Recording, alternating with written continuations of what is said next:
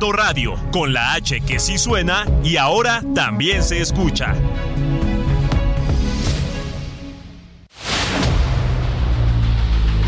El dedo en la llaga. Había una vez un mundo en el que nadie creía. Un país de historias inexplicables. Una nación con personajes asombrosos. Santo Tomás tenía razón. Hay que ver para creer. El México increíble, las verdades que duelen, la voz de los que callan, el dedo en la llaga. Infórmate, diviértete, enójate y vuelve a empezar. El Heraldo Radio presenta El Dedo en la Llaga con Adriana Delgado. Nothing lasts forever. No one lives forever. The flower that fades and dies. Winter passes and spring comes. Embrace the cycle of life that is the greatest love. Go beyond fear. Go beyond fear. Beyond fear takes you into the place where love grows. When you refuse to follow the impulses of fear, anger, and revenge. Beyond means to feel yourself. Start every day singing like the birds. Singing takes you beyond, beyond, beyond, beyond. We need a repeated discipline, a genuine training to let go our old habits of mind and to find and sustain a new way of seeing. Go beyond the rights and the wrongs. Prayer clears the head and brings back peace to the soul. Go beyond to feel the oneness of the unity. Sing. Singing takes you beyond. Nada dura para siempre. Nadie vive por siempre. La flor que se desvanece y muere, el invierno pasa y llega la primavera. Abraza el ciclo de la vida. Ese es el más grande amor. Ve más allá del miedo. Sí, ve más allá del miedo. Más allá del miedo te lleva a un lugar donde el amor crece. Cuando rechazas el seguir los impulsos del miedo, de la ira y la venganza. Más allá significa sentirte a ti mismo. Comienza cada día cantando como las aves. Cantar te lleva más allá, más allá. Necesitamos una disciplina que se repita, un genuino entrenamiento para dejar ir nuestros viejos hábitos mentales, para encontrar y mantener una nueva forma de ver. Ve más allá de lo correcto y lo incorrecto. La oración aclara y devuelve la paz al alma. Ve más allá para sentir la unidad del único. Cantar, cantar te lleva más allá, más allá, más allá. Y así despedimos a Tina Turner, esta gran artista de los 60, artistas de rock de los 60, 70, 80, 90, nuevo siglo. Una mujer con una vida difícil, no solamente en su infancia. Después se casó, sufrió violencia, violencia como mujer. Creció, creció espiritualmente, se casó, se fue a vivir a Suiza y empezó esta nueva etapa de su vida en lo, en lo espiritual. Hoy Tina Turner nos abandona, pero va más allá. Voló, voló al cielo, voló a encontrarse con ella misma, voló a sentir paz, Apolo a sentir felicidad. Que en paz descanse esta gran artista, Tina Turner, Claudia Juárez. Exactamente, una gran, una grande que hoy se convierte justamente en leyenda. Así es. Y nos vamos a escuchar el resumen informativo del dedo en la llaga con Héctor Vieira presidente Andrés Manuel López Obrador consideró que los mexicanos y el gobierno federal pueden participar en la oferta de Banamex, porque dijo es un buen negocio. Incluso dijo que el gobierno estaría dispuesto a pedir deuda para participar en la operación. Esto luego de que Citigroup anunció este miércoles que llevará a cabo una oferta pública inicial de sus negocios de banca de consumo y banca empresarial en México después de la separación ya planeada de su negocio institucional Banamex, que se mantendrá como parte de Citi. En cuanto a Grupo México, luego del decreto de expropiación que el gobierno lanzó sobre una de sus concesiones férreas y que provocó la toma de sus instalaciones por parte de las Fuerzas Armadas, el presidente López Obrador dijo que no buscará pago de dinero por la concesión de Ferrosur, pero sí se buscará una compensación. Durante la conferencia matutina de este miércoles, el presidente López Obrador hizo un llamado a la población a que no se alarme, pues dijo, aunque todavía emite ceniza, el volcán Popocatépetl se está serenando y el semáforo de alerta volcánica permanece en amarillo fase 3. El canciller Marcelo Ebrard dijo que el próximo 5 de junio, un día después de los comicios en Coahuila y Estado de México, presentará una propuesta para que el proceso de elección del candidato presidencial de Morena sea equitativo y transparente y garantice la unidad del partido y la continuidad de la cuarta transformación. El senador del Partido Verde Ecologista Manuel Velasco y aspirante presidencial del mismo instituto político fue invitado por el dirigente nacional de Morena Mario Delgado Carrillo a participar en la encuesta de las corcholatas para definir al candidato que buscará suceder al presidente en las elecciones de 2024.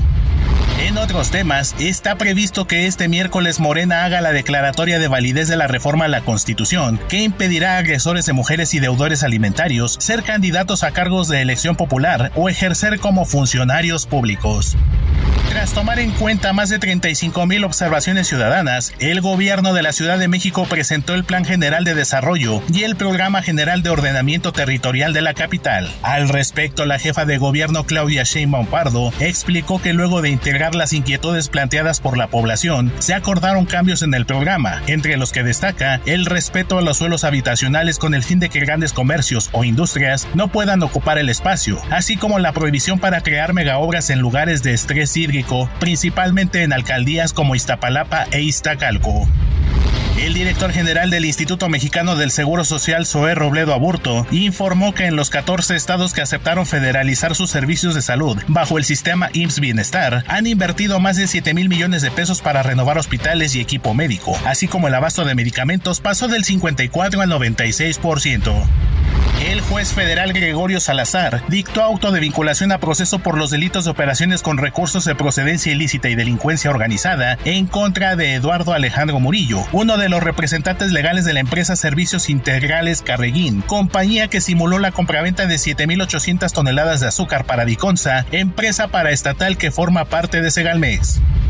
La jueza Mónica Palomino absolvió a Roxana Ruiz Santiago, la indígena mixteca que mató a su violador del delito de homicidio con uso excesivo de legítima defensa, por lo que reconoció su inocencia y quedó sin efecto la sentencia que emitió el pasado 15 de mayo cuando condenó a la joven a una pena de seis años y dos meses de prisión.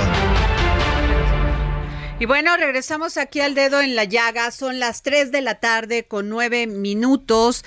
Y déjenme decirles que no sé si han visto estas imágenes que se han transmitido en redes sociales, donde aparece este un niño que dejan caer en la barda fronteriza, en el muro fronterizo Claudia Juárez. Las imágenes son terribles y yo creo que para que haga una madre, un padre, algo así, es que debe haber una desesperación terrible. No, no, no te imaginas. Inconsciencia, porque un niño de cuatro años no tiene la conciencia para decir si quiero, no quiero, haz esto o no lo hagas, y menos separan, separarse de sus padres. Incluso creo que ni siquiera tienen la conciencia de saber que te van a aventar una barda gigantesca. Tú como adulta sabes lo que implica una barda de nueve metros. Un niño de cuatro años no sabe. Pues sorprendentemente, Claudia Juárez, el niño está bien, pero tenemos a Ana Laura Wong, corresponsal del Heraldo, del Heraldo Media Group en Baja California, para que nos pues, cuente esta historia y nos dé esta información. Gracias, Ana Laura. Hola, ¿qué tal? Muy buenas tardes. Los saludo con muchísimo Platícanos terrible las imágenes. Sí, pues es la desesperación, bien lo, lo comentas, pues por cruzar a Estados Unidos que pues obligó al padre y su hijo de cuatro años eh, pues brincar el muro fronterizo. Esto ocurrió en el límite entre San Diego y Tijuana. Y este video lo compartió la Oficina de Aduanas y Protección Fronteriza de Estados Unidos, eh, donde pues se observa claramente cómo brinca el menor por la valla fronteriza y sobre esta situación, hoy precisamente el director municipal de atención al migrante, Enrique Lucero Vázquez, pues nos habló que pues, sobre este tema eh, lamentó que los migrantes estén tomando esas acciones porque no es la primera vez que ocurre donde también menores de edad se están relacionados a esta a este cruce ilegal por el muro fronterizo y eh, pues que ponen en riesgo completamente eh, a sus familiares, porque ya incluso una familia musulmana hace, unas, hace unos meses, no sé si recuerdan también ellos al momento de fincar el muro fronterizo tuvieron este golpes eh, y heridas muy muy fuertes fueron trasladados a hospitales de, de San Diego y estuvieron eh, sobre todo la, la mujer resultó con heridas graves tras brincar pues este muro eh, fronterizo. Entonces pues lo que piden es que tengan paciencia porque tras el fin del título 42 eh, empezó la, la, la, solicitud de asilo a través de la aplicación CBP One. Entonces justo eh, ya en esta semana se incrementó el número de atenciones a través de esta aplicación, el horario sobre todo, que era de 240 a 300 y hay probabilidad de que todavía incremente. Entonces ellos lo que van a hacer pues es eh, ir a los albergues, estar eh, en contacto con la, con la comunidad migrante para que eviten esos cruces ilegales que ponen en riesgo su vida y también porque muchos de ellos eh, pues ya vienen conectados con grupos criminales desde su país de origen les están este, ofreciendo eh, cruzar por el muro fronterizo que porque dicen que es la única vía, hay mucha desinformación y es por ello que aparte de que se ponen en riesgo, pagan, pagan grandes cantidades para poder, eh, los llevan hasta esa área del muro fronterizo donde brincó este, este padre y el menor y es como, o sea, de que aparte pagan, pues se ponen en riesgo. Eso es lo que está ocurriendo. No es la primera vez que ocurre ese tipo de cruces y pues van a hacer una campaña para estar, de hecho ya se llama No cruces el muro. Ellos van a estar viendo a los albergues, hablar con la comunidad para que estén en contacto con los que vienen porque siguen llegando, sigue llegando la comunidad migrante y los albergues también siguen saturados. Gracias, Ana Laura Wong, corresponsal del Heraldo Media Group en Baja California. Ojalá esto pare. Y este, y nos vamos con, con Noemí Gutiérrez, reportera del Heraldo de México, porque al iniciar pues esta conferencia matutina, el presidente Andrés Manuel López Obrador acusó Fíjense que arreciaron los ataques contra su gobierno con una campaña por estar cerca de la elección del Estado de México. Anda, no se había metido en esta elección del Estado de México. ya, se había contenido, sí. Y el presidente ya marcó, puso su, su dedo en la llaga y dijo, me están atacando los opositores. Creo que tiene mucho que ver con la campaña que inició ayer Movimiento Ciudadano. Sí, Exacto. Entonces, pues a ver cómo se va a poner. Mientras hoy el, el presidente del comité, comité, Ejecutivo de Morena, Nacional de Morena, Mario Delgado, ya mandó a su séquito de diputados y senadores a darle este seguimiento a estas elecciones. O sea, que ya empiezan a arreciar los dos, este, tanto la, la alianza va por México como Morena, con Delfina Gómez y Alejandro. Estamos a 10 días de la elección. Así que vamos, todavía estamos en el inicio, ¿eh? Esto se va a poner más acalorado. Definitivamente. ¿No? Al rojo vivo. Y bueno, nos vamos con Noemí Gutiérrez. Noemí. Hola, muy buenas tardes. Hola, muy buenas tardes. Pues sí, comentarte que en la mañana el presidente Alejandro Manuel López Obrador pues acusó que está esta campaña en contra de su gobierno porque viene la elección del Estado de México y sin pregunta de por medio dijo que los conservadores quieren regresar porque están en contra de la aplicación de los programas del bienestar. dijo que esta, esta campaña se está disfrazando como, información, propaganda vil y manipulación y dijo que es lo que está padeciendo su gobierno, pero sin embargo le dijo a la gente que deben estar avispados porque van a aumentar las críticas y ellos no se deben tragar esas mentiras. Afirmó que su gobierno mantendrá todos los programas del bienestar y en México se está viviendo un momento estelar en la historia de México y por ello se están incrementando los ataques, pero también se refirió al proceso de la venta de Banamex. Aseveró que su gobierno, pues sí, analizaría hacer una propuesta para comprar el banco, ya que dijo cuentan con los recursos. Dijo que por ello va a hablar con el secretario de Hacienda y Crédito Público, Rogelio Ramírez de la O, para analizar una propuesta y también rechazó pues que la negociación que mantiene su gobierno con Grupo México por este conflicto por Ferrosur haya terminado en la negociación de City con Grupo México. Por la información que te tengo al momento. Muchas gracias, mi querida Noemí Gutiérrez. Gracias, compañera. Y este, y, y fíjense que quien escribió esto el lunes y quien anunció que el Grupo México ya no iba, Germán Larrea específicamente, ya no iba por Banamex, fue Darío Celis. Y habían dicho que se había volado la información porque nunca falta las personas que cuestionen el trabajo periodístico de un periodista como es Darío Celis. Y resulta que fue cierto, Claudia Juárez. Darío Celis no solamente reportó, investigó y tuvo la información a tiempo para decir, para, pues esto que ya había este, este confirmado Grupo México, no voy por Banamex. Porque además dijo una otra frase, no voy porque si invierto, luego me lo quitan. Darío, ¿cómo estás? Muy bien, Adriana, muy buenas Oye, querido amigo, pues tenías razón. Sí, pero no es exactamente como lo estás diciendo, porque mira, aquí nadie puso posturas oficiales. Ajá. El Grupo México es el Grupo México de Germán Larrea y el propio Germán Larrea, si de algo se caracterizan, es que son bastante discretos. No les gusta aparecer, no les gusta dar declaraciones, no les gusta fijar posiciones oficiales, ¿sí? Eh, la información que yo eh, distribuí el lunes eh, se derivaba de un de una postura al interior de la empresa, una postura de la REA incluso, que ante el aseguramiento de su empresa Ferrosur por parte de efectivos de la Marina, ya no vio condiciones políticas para avanzar en el cierre de la compra de Banamex. La compra de Banamex estaba pactada desde hace tres semanas, Adriana. Originalmente lo iban a anunciar conjuntamente Grupo México y Citigroup el viernes 12 de mayo. No lo anunciaron porque ya veían venir una situación muy complicada desde el punto de vista político en la relación de Germán Larrea y el presidente López Obrador misma que estalló dos, tres semanas después con la intervención de la Marina en Ferrosur.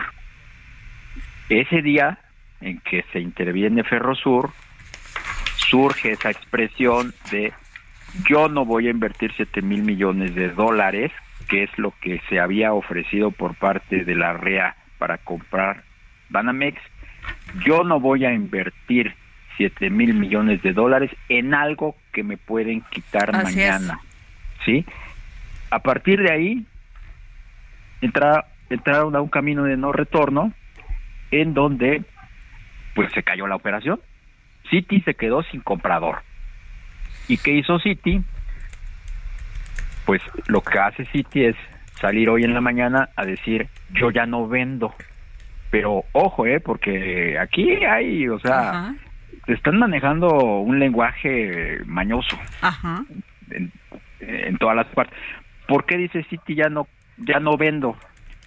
Pues porque ya no tenía comprador y porque además en el hipotético caso de que la red hubiera seguido adelante, esto iba a ser un polvorín porque el presidente tiene un conflicto con la REA y además el presidente desde antier dijo, y ese era un dato muy importante y muy nuevo que nadie vio, el presidente dijo, a mí me van a pagar dos mil millones de dólares de impuestos.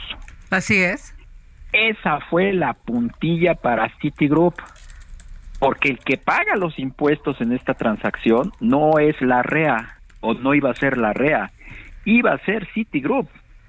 Y Citigroup, ante el posicionamiento del presidente de que a mí me pagan dos mil millones de dólares de impuestos, dijo, a ah, caray, Ah, Primero no sabemos si van a ser dos mil millones de dólares y ni siquiera sabemos si, si, los tenemos que pagar.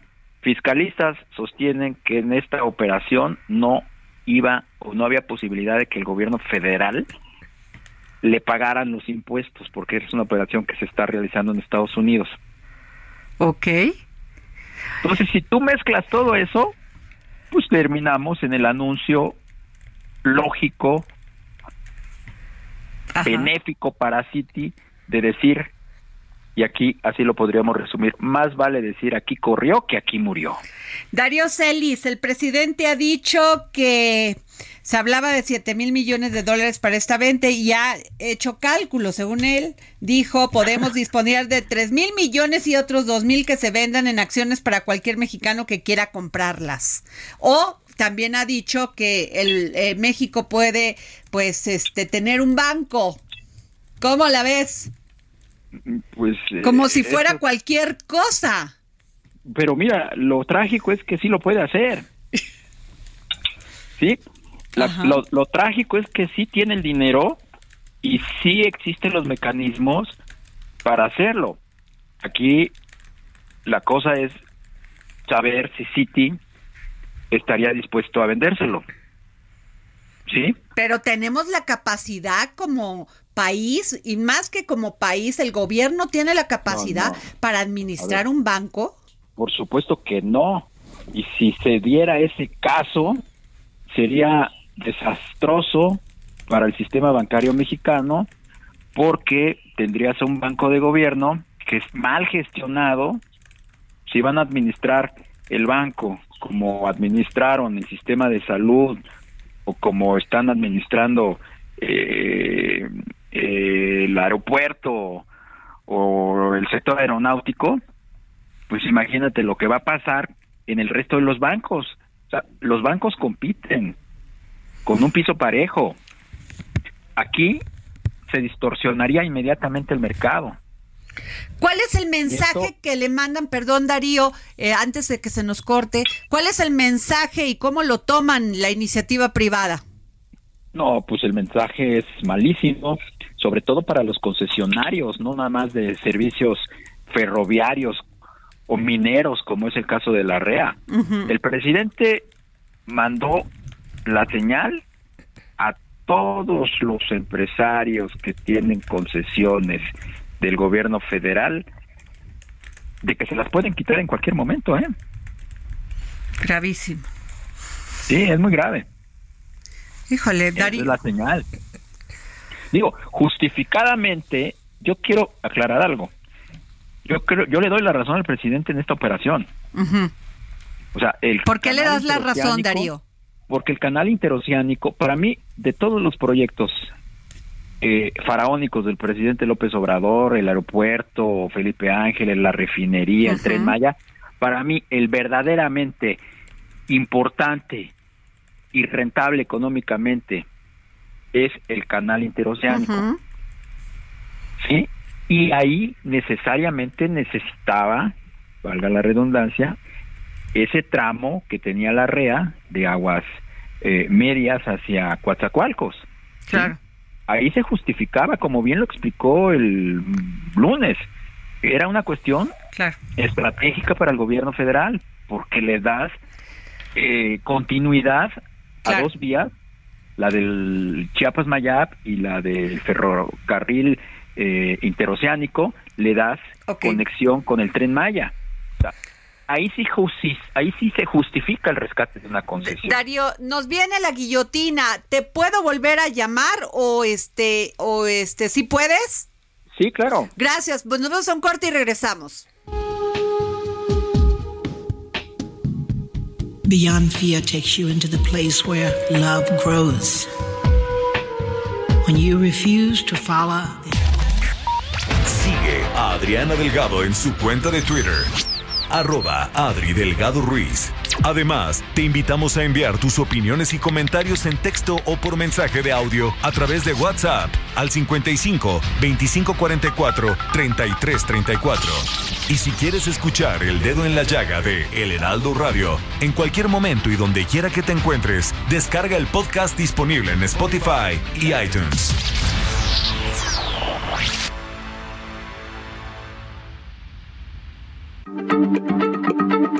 Heraldo Radio, la H se lee, se comparte, se ve y ahora también se escucha.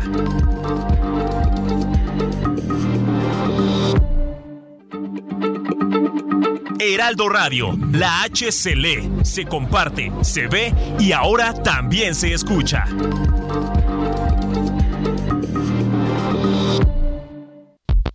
A Adriana Delgado en su cuenta de Twitter en arroba Adri Delgado Ruiz. Y envíanos tus comentarios vía WhatsApp al 55 25 44 33 34 o 55 25 02 21 04. Adriana Delgado entrevista en exclusiva a la magistrada de la Sala Superior del Tribunal Federal de Justicia Administrativa, Zulema Mosri Gutiérrez. Usted ha luchado mucho por la materialización de los derechos de estas mujeres, porque cuando vemos un feminicidio, vas al Ministerio Público, haces tu denuncia y la falta de capacitación o desdén de las autoridades no permite que se haga esa investigación correctamente. En el caso de los deudores alimentarios, muchas mujeres tienen que ir a poner su demanda civil al juez de lo familiar.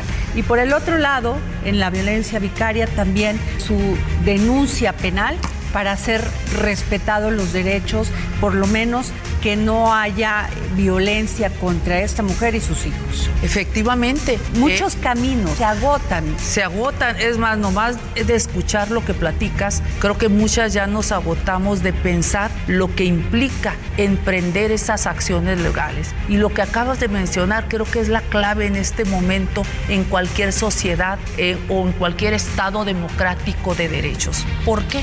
Porque siempre he sostenido, y me gusta decirlo, y de verdad que es una oportunidad repetirlo aquí en tu programa, que siempre he, sostenido que dejamos atrás la época en la que veíamos a los derechos humanos como meras aspiraciones jurídicas. ¿Por qué? Porque ya no necesitamos luchar por ningún derecho, Adriana. Todos los derechos los tenemos reconocidos. Inclusive, este, eh, eh, bueno, me refiero también inclusive a los derechos a la seguridad social de las trabajadoras domésticas que hasta hace un par de años todavía no se querían reconocer y mediante una sentencia de la Suprema Corte se obligó al IMSS a generar un programa entonces, esa, esa época en la que veíamos a los derechos humanos como una aspiración ya quedó atrás porque muchas de las que lucharon por los derechos son las mujeres a través de diferentes momentos de la historia, porque antes no podían votar, no podían adquirir propiedades, no podían administrar sus propios bienes, ni siquiera estudiar. Jueves 10.30 de la noche, El Dedo en la Llaga, Heraldo Televisión.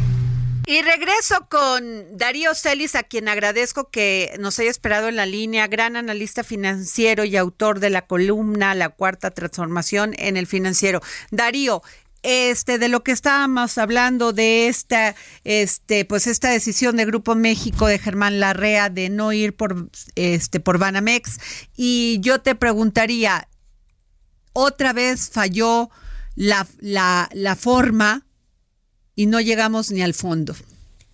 Pero la forma de quién en este caso, para mí falló mucho la forma de Citigroup, la verdad. Yo creo que fue un proceso muy muy desasiado, muy prolongado y que no terminó eh, bien, eh, terminó en una circunstancia pues muy eh, incierta para para City porque, bueno, más incierta hubiera sido o sería que el presidente López Obrador se salga con la suya y compre Banamex. Esa sí sería una una tragedia, la verdad. Ahora, se hablaba, por ejemplo, cambio un poquito de tema con el tema de Ferrosur. Se hablaba de que ya habían estado en pláticas y que pues ya tenían cierta comunicación y de repente llegan los militares a las instalaciones. Bueno, esa es una larga historia. Ajá. Es una historia que empezó desde mediados del año pasado. El presidente construyó su aeropuerto, el Felipe Ángeles. El presidente ya tiene muy avanzada su refinería Olmeca y muy avanzado su tren Maya. Pero había un cuarto proyecto insignia que es el canal interoceánico del Istmo de Tehuantepec, el más atrasado, que desde mi punto de vista es el más rentable y es el que hace más sentido y el que efectivamente le hace muy bien al país. Eh, desde el principio se toparon en el gobierno federal con eh, una problemática. El canal interoceánico lo que une es el Pacífico a través del puerto de Oaxaca, de Salina Cruz, con el Golfo de México a través del puerto de Coatzacoalcos en Veracruz. Esos son los dos puntos estratégicos que unen ese proyecto, el canal interoceánico. Sin embargo, el gobierno no tenía el derecho de paso en sus ferrocarriles para llegar al punto de Coatzacoalcos. Esa concesión la tiene, la tiene Ferrosur. Desde el año pasado, el secretario de Gobernación, Adán Augusto eh, López, ha venido gestionando con el Grupo México y particularmente con la REA la devolución de ese tramo. El secretario López, Adán Augusto López, recibió la instrucción del presidente de recuperar ese tramo. Y a lo largo de los últimos siete, ocho meses, el secretario de Gobernación ha estado negociando con el Grupo México la devolución. Ellos no quisieron entregarlo ellos eh, le ofrecieron, y era hasta cierto punto ilógico, porque hay, en el sistema ferroviario existen los derechos de paso. Hubiera sido suficiente con que el gobierno, o en este caso la Marina, le pagara derechos de paso para que su... Pero eso es lo que dice el presidente, que ¿por qué tiene, tenemos que pagar si es propiedad de la nación? Porque así se estila en todos los sistemas ferroviarios de este planeta. Pues es algo que no entiende el es algo que no, no entiende el presidente, pero bueno. O sea, todos los todos los ferrocarriles se pagan derechos de paso. Tú me pagas una cuota, te presto mi, Claro, si yo además tengo la concesión y le, he invertido. Ahí, entra ahí entra lo cuestionable, porque el presidente dice, es una concesión. Esto es del gobierno, esto es del Estado, no es no es de la REA. Pues sí, pero pero es una concesión que que tiene amparado a la REA, que la REA invirtió en los últimos años en la mejora de esa vía, pues tantos millones de, pesos, ¿no? Pero bueno, el presidente nunca quiso el derecho de paso. Y lo que ofreció el secretario de Gobernación fue, a ver, vamos a construir una vía paralela que sea del Estado. Ese es el acuerdo al que se refieren de enero pasado. O sea, vamos a tener dos vías paralelas, van a correr paralelas, la de la concesión de Ferrosur y la del gobierno, la del presidente, porque el presidente no quiere depender de un tercero a través de un derecho de paso. Ese fue el acuerdo de enero. Sin embargo, se rompió ese acuerdo. Y a partir de ahí se intensificaron las negociaciones con la REA, le ofrecieron a la REA una terminal de contenedores en Manzanillo para que le regresara la, la, la vía de medias aguas Coatzacoalcos. No quiso la REA. Digo, la REA también es una persona complicada, ¿sí? Y se llegó al extremo que se llegó el viernes pasado, ¿sí? ¿Qué pasó? Hubo una reunión hace ocho días, mañana, el jueves, se cumple una semana, en donde va la REA con el secretario de Hacienda, con el secretario de Gobernación y con el presidente a tratar de ya resolver en definitiva este asunto. ¿Y qué obtienen los secretarios del presidente? ¿Quieren su vía? Les cuesta 9.500 millones de pesos. Pues eso fue lo que aceleró la intervención de la Marina. porque el presidente no estuvo dispuesto a que le sacaran una cuentota de ese tamaño para que el otro señor se diera la vía férrea. Y luego sale la mentira ayer de que hoy iban a anunciar un acuerdo con la REA. No le vamos a pagar los 9.500 millones de pesos, pero sí le vamos a pagar 7.000. Eso lo filtró no sé quién del gobierno ayer. Bueno, sí sé quién, pero no lo puedo decir. ¿Sí? Ajá. Una mentira, porque el presidente lo desmintió hoy en la mañana. El presidente claramente dijo, no le vamos a pagar ningún peso al Grupo México. Le vamos a pagar reestructurándole concesiones.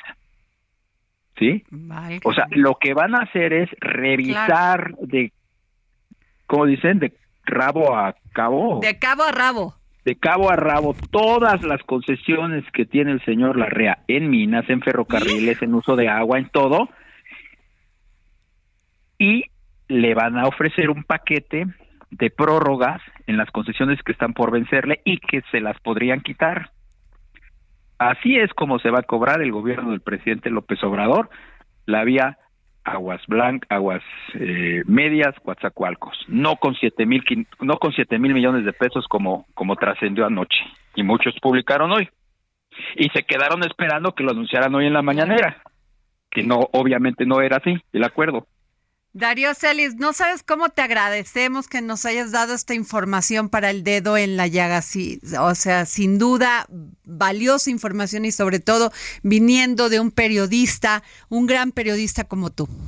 Muchas gracias, Adri. Te mando un beso. Igualmente, y, ya tengo la línea al maestro Mario Álvarez Ledesma, especialista en Derecho Electoral, porque tengo su libro que me parece muy interesante, Derechos Humanos, una visión multidimensional y sin duda, pues muy interesante. Ya lo tenemos en la línea.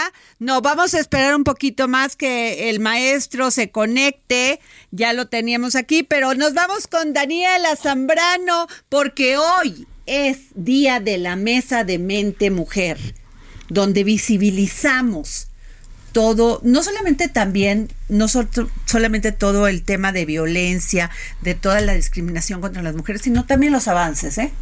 Daniela, por favor. Hola Adriana, hola Clau, hola, auditorio del dedo en la llaga. Sí, justamente como lo dices, hoy Adriana tenemos una nota pues de esas que nos gusta contar aquí en el dedo en la llaga, ¿no? Ahora, bueno, nuestra compañera Diana Martínez hizo una entrevista muy padre y bueno, se trata de que ahora en las sentencias del Poder Judicial de la Federación pues están aplicando la perspectiva de género, lo cual es súper importante porque bueno, esto hace que las sentencias realmente pues se cumplan como se, como se tienen que cumplir, que se castigue y que las mujeres de una o de otra forma tengan un beneficio, ¿no? Rápidamente les cuento como algunos casos. Una de las entrevistadas fue Margarita Ríos Farhat, ministra de de la, de la Suprema Corte de Justicia eh, de la Nación. Y bueno, ella justamente lo que lo que hizo fue que ayudó a una víctima de abuso sexual a quien se le prohibió o digamos se le negó el derecho al aborto ya que después pues de esta violación ella quedó embarazada y eh, esta esta negación que hubo eh, la dieron con base en que denunció después de enterarse de que estaba embarazada o sea realmente fue una violación a sus derechos en todos los sentidos. En todos los sentidos, ¿no? Y bueno, eh, y bueno, gracias a la, a la ministra, pues esta, esta chica pudo realmente este pues proceder su caso procedió y fue es que el tema de juzgar con perspectiva de género abre un abanico. Así es. Es un abanico muy amplio donde se tienen que tomar muchos aspectos no solamente de estas penas sino de los hechos que, que involucran a una mujer para ser juzgado y no haya sea juzgada y este juzgado todos estos temas como el feminicidio, este la violencia vicaria, todo esto no solamente en el tema civil, sino en el tema penal.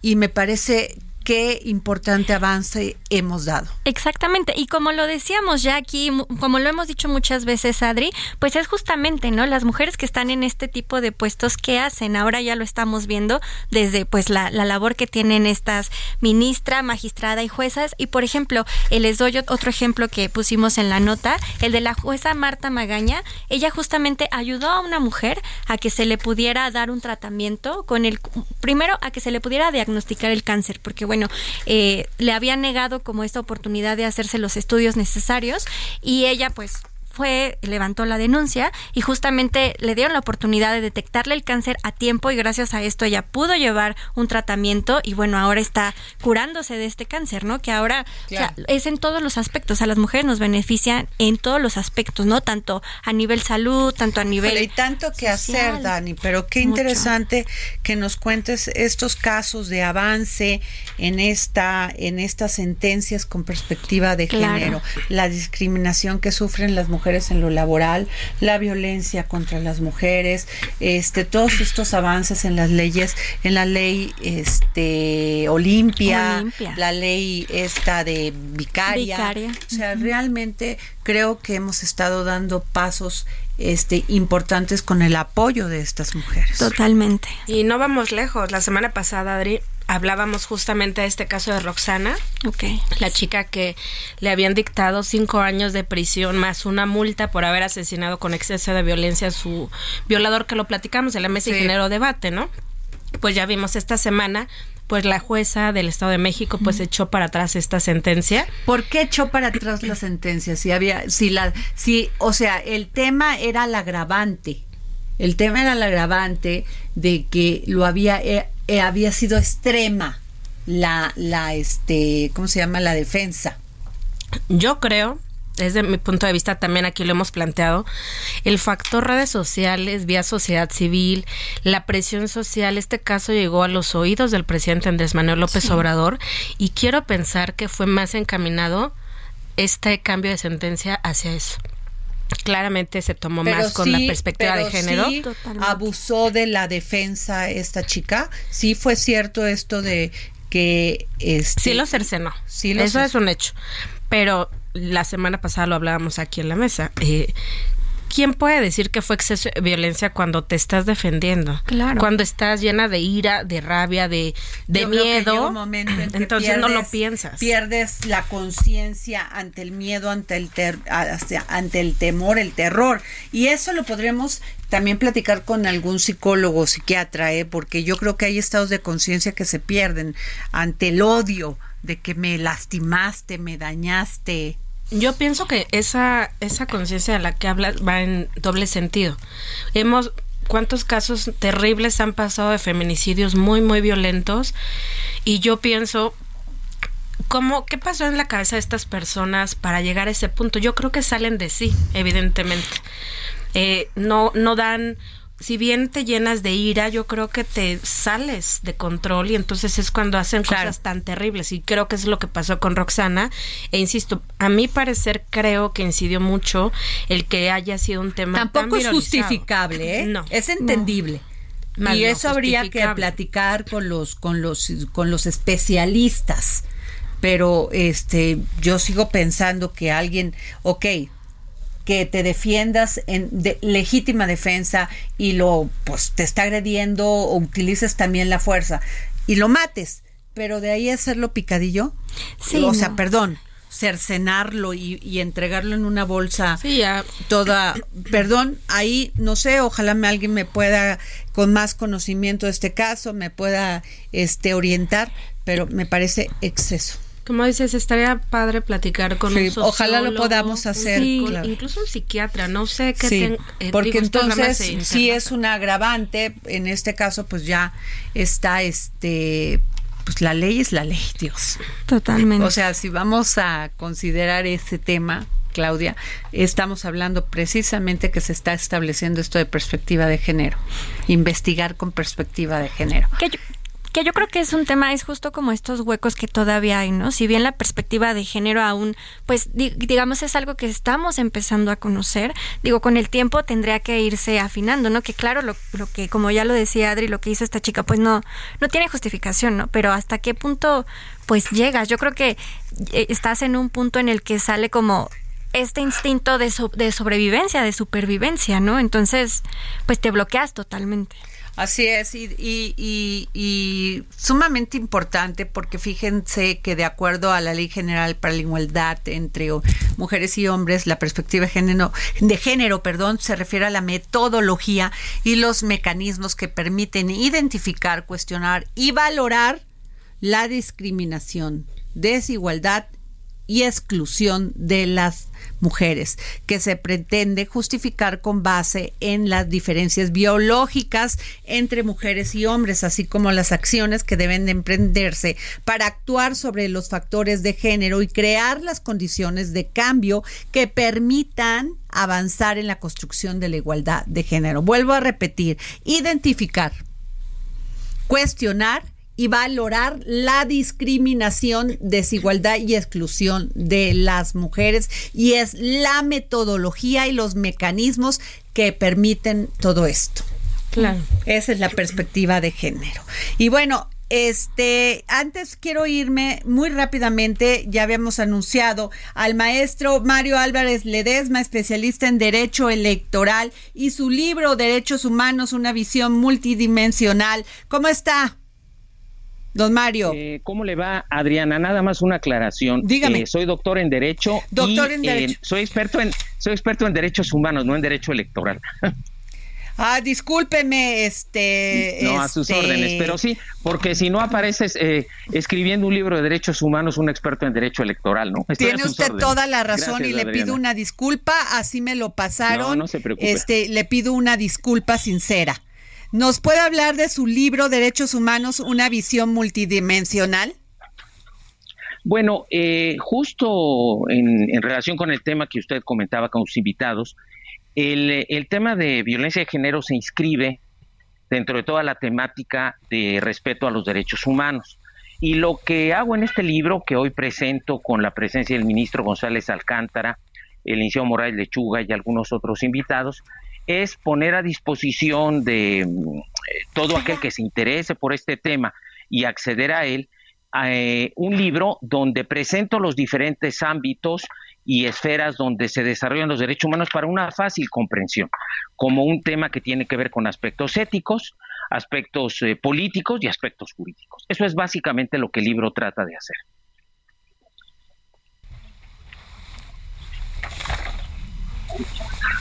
Bueno. Bueno, ¿Perdón? Sí, sí, lo escucho. Sí, sí, sí, Pues este, sumamente interesante esto que nos dice y yo le quiero preguntar, doctor, eh, en esta, en este análisis que hace usted, eh, México, pues tiene una violación terrible de los derechos humanos, terrible en todos los sentidos. Sí, pero la violación se produce, Adriana, precisamente porque los derechos humanos son una teoría de la justicia y por tanto tiene un conjunto de elementos teóricos, como lo que acabo de mencionar, pero también una serie de presupuestos funcionales, es decir, de condiciones que son necesarias para que esta teoría de la justicia se, se desarrolle.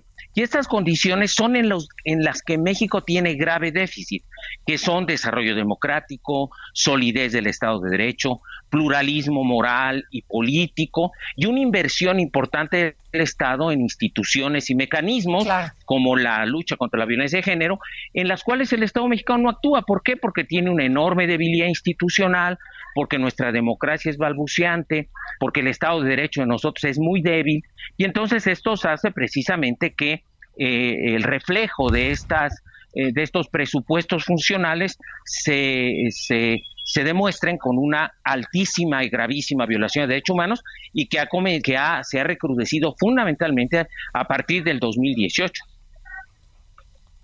Claro. Pues sin duda tenemos que leer este libro. ¿Dónde lo podemos conseguir, este doctor? El, el, el libro está publicado por la editorial Magro Gil y se puede encontrar tanto en la página de la propia editorial, en, en internet por supuesto, y seguramente el libro estará a disposición de los lectores tanto en, en las, en las grandes este, casas de libros, Gandhi, El Sótano, etcétera, etcétera. Maestro Mario Álvarez Ledesma, y le pregunto esto porque me están mandando un WhatsApp. Este, ya ve que con el tema de la tecnología, muchos jóvenes pues quieren, quieren acceder a este material. Yo sé que es muy técnico lo que plantea usted, es un doctor en derecho. Eh, acceder por medio de, de, un audiolibro, ¿es posible esto o no? Sí, claro. El libro, el libro tiene, está en versión digital y entrando a la página de McGraw-Hill se descarga el libro, incluso es mucho más barato y el, eh, todos mis libros y este en particular están en forma eh, electrónica, en ebook, como se le llama técnicamente, y por lo tanto funciona como un audiolibro. Claro mm, que sí. Pues muchas gracias, maestro, este doctor Mario Álvarez Ledesma, especialista en derecho, en derechos humanos. Gracias. Buenas tardes, hasta luego.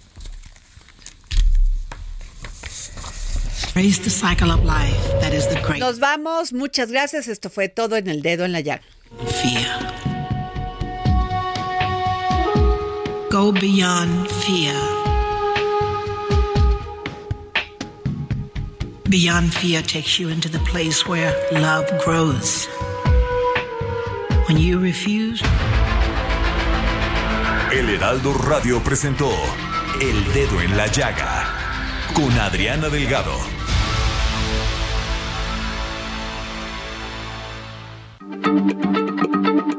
Heraldo Radio, la H se lee, se comparte, se ve y ahora también se escucha.